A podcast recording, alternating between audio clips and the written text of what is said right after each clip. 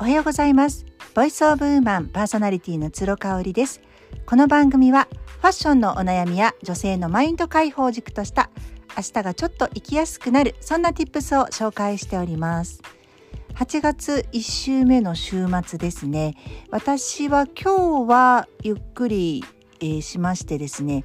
明日イベントがありますのでイベントの準備などなどしようかなと思います。明日8月7日は神戸の、えー、山崎まみねさんのオフィス、えー、でですねあのー、お茶会ミニトークイベントとお茶会というのを開催いたします。えーと、まみねさんは私も3回ほどコンサルティングを受けておりまして女性起業家限定のコンサルを行っている方ですね。まあ、この音声配信は違うんですけれども私が週6日配信をしています「つろごろく」っていうメルマガがありましてそちらをねあの進めてくださってそしてなんとつろごろくの名付け親でもある方なんですね。あのコンサルティングを受けるまではねなかなか接点がないというかやっぱまみねさんもとてもお忙しく人気のある方なのであの常にもうね人に囲まれてるっていうねもうまみねさんに会いたいっていう方が多い印象でしたのでやっぱりこうお金を払って時間をいただいてじっくりあの話をさせていただいてからあの仲良くさせていただいてます。でまみねさん自身は、えーと昨年ですねあの乳がんを患われまして、えー、大きな手術をされて、えー、長期入院もされています。まあ、そういう意味では一旦ちょっとそういうねあの命に対しての何て言うんでしょう自分の中でまた価値観が変わったっていうふうにおっしゃっていましてそれからは健康的な生活とあとはこう利他的に生きるっていうことを意識していろいろ活動をされているようです。で今回お声掛けをいただきまして、えー、西本町にあります神戸のね、えー、西本町にある、え、インテリアショップリサブレアのリサさん石川リサさんと3人でえー、登壇させていただきますが、まあ、あのミニトークショーといってもこうあのご参加の方がずっと受け身で聞いてくださるというよりかはあのお茶会なんでねお菓子をつまみながらワイワイとお話をするような楽しい会になっています。参加費も3000円とかなりリーズナブルにしておりまして、えっと、一応ね定員には達してるんですけれどもあのー、当日ねやっぱり来られない方っていうのもどうしてもこのご時世でいらっしゃいますのであと数名はお受けしようと思っています。あの密にならない程度の人数ですので、あのあと数名は大丈夫というふうに判断をしております。あのこの放送を聞かれた方で関西近辺の方でね、あの行きたいよ来られるよっていう方、えっ、ー、と13時から15時終了の予定となっておりまして、場所が神戸の旧居留地のまみねさんのオフィスになっていますので、まあ、よろしければ私のインスタグラムのダイレクトメッセージでもいいですしツロプランニングのあの G メールのメールでも大丈夫なので、まあ、何かしら私かまみねさんかりささんに連絡を取っていただければと思います。まあこういうイベントってね直感的なものなのであ行きたいなって思ったらもう申し込んでるっていうのが私も経験上すごくわかります。あの実はね今日行きたいなと思っていた東京のイベントがありましてただ7日があるのであの7日もあるしねもう先日も東京行ったばっかりなんで日帰りでそのイベントだけ参加して帰ろうかなと思っていたぐらい行きたいところがあったんですよね。ただねこの前東京に行って結構満足しちゃったっていうところがあったりとかあの先週妹がね妹家族が神戸に来てくれて私の中でとってもリフレッシュができてね心身ともにこうバランスの取れた状態になっているので行く必要がないかなっていうふうに判断をしました。やっぱりあの参加費もね結構高いんですよ。2万円ぐらいするのかな。あのそれもなんかセミナーというかあのトークイベントみたいな感じで私の好きなあの本を書かれている著者さんのあのイベントだったんですけれどもあの交通費もかかるしね新幹線代もかかるのでちょっと今回はいいかなっていう風になったんですよね。ただまあもし神戸近辺に住んでらっしゃる方であの日曜日空いてて参加費も3,000円なんでねあのこれ参加することに意義があるって言い方しちゃうと元も子もないんですけれどももう参加を決めた時点でやっぱりポジティブな流れになってるんですよねご自身が。私なんかいつも自分がイベントに参加する時ってもう参加をするって決めた時点での自分が好きっていうのはありますね。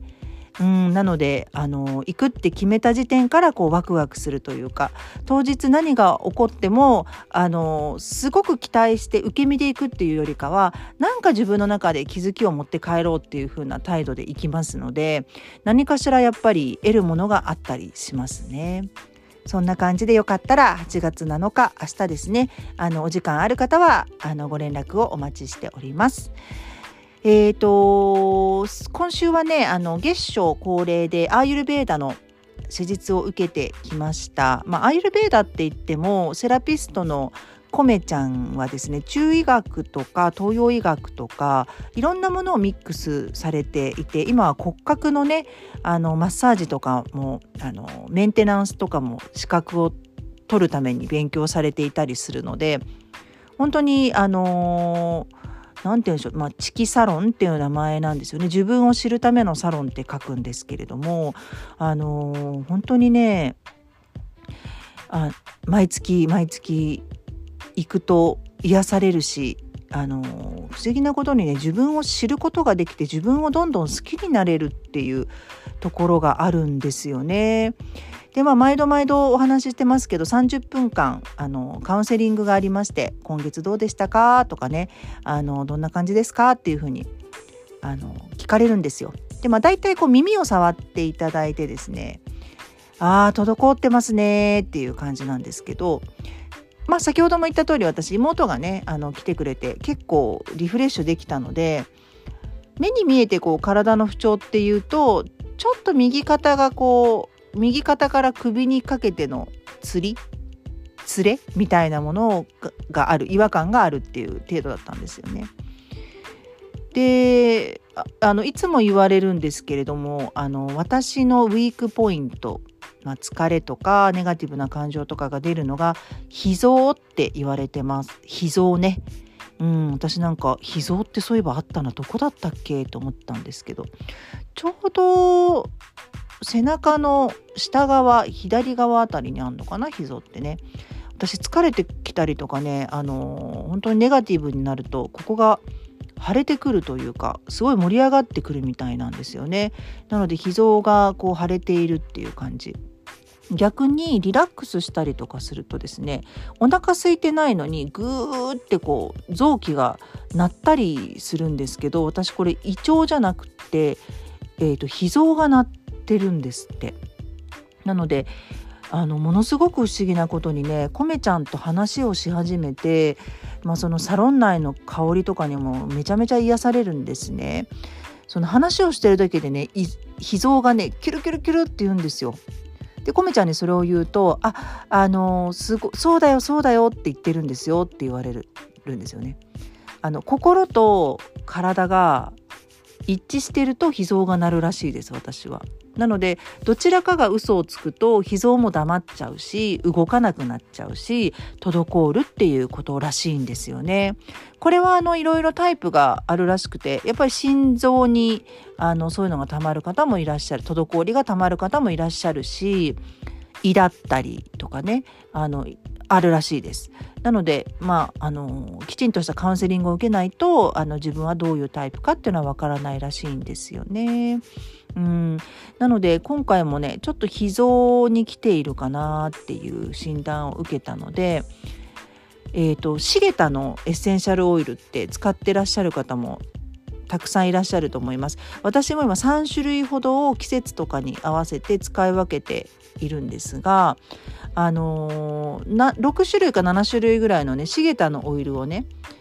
目をつぶって嗅ぐっていう作業を必ずしてしてもらってるんです。でその時に自分が求める香りですね。これね本当に不思議なんですけど6種類嗅いでも全く無臭なものがあるんですよ。で、えーと、時には1個だけ時には2つとかねすごく主張してくるものもう蓋を開けただけで目つぶってて蓋を開けただけでブワーって鼻の中に入ってくる場合もあるんですよね。で、えー、と先日行った時はリバー・オブ・ライフっ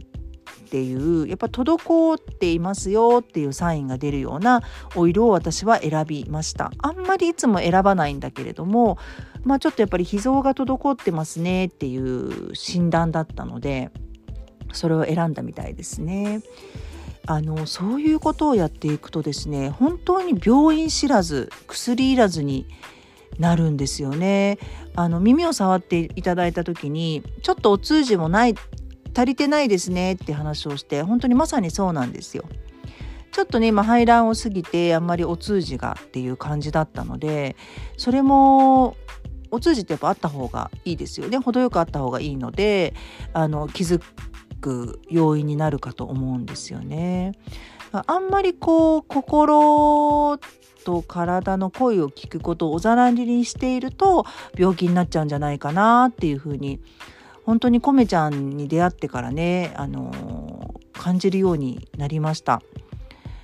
でまあ私の場合いつも課題が深呼吸でその日は特に吐く方ですね、えー、吸うよりも吐く方があのやりにくいっていう話をしたらやっぱり吐く方はかなり脾臓を使わないとあのできないことなんで脾臓が滞っていると吐く呼吸っていうのはなかなかできないということだったんですよね。なんかねこう答え合わせというよりかもパズルの抜け落ちたピースをパチッとはめてもらうようなそんな感覚でいつもあのセラピーを受けさせてもらってます。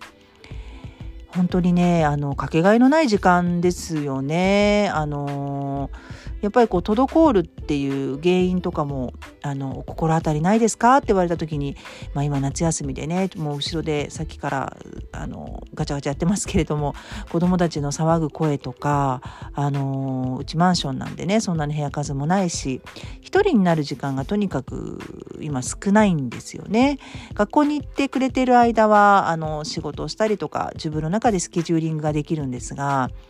もうとにかく3食ご飯を作ってで終わってしまうような感じ。その合間に仕事をしたりとか朝ライブをしたりとかメルマガ書いたりこうやって音声配信を撮ったりっていうことをしているのでね。なんかねこうタスクが途切れ途切れで充実感が全然ない。一日の充実度がなかなか得られないっていうところがあったりしたんですよね。で私なんかあのこう切り替えるために夕飯前に今までお風呂に入ってたんですよ。やっぱ汗もかくしあのちょっと気分をねあの気分転換したいっていうところで、まあ、大体ご飯の下ごしらえをして5時台ぐらいに今までお風呂に入ってたんですけれども夏休み入ってからねやっぱりそれもコメちゃんにあの体温がちょっとこう下がりきって体が冷え切ってしまいますと。寝る前までにね寝る寝る瞬間にやっぱりこう体温が冷えすぎちゃってるので1時間半前ぐらい寝る時間のベッドに入る時間の1時間半1時間半前ぐらいにお風呂に入るのがいいですよっていうふうに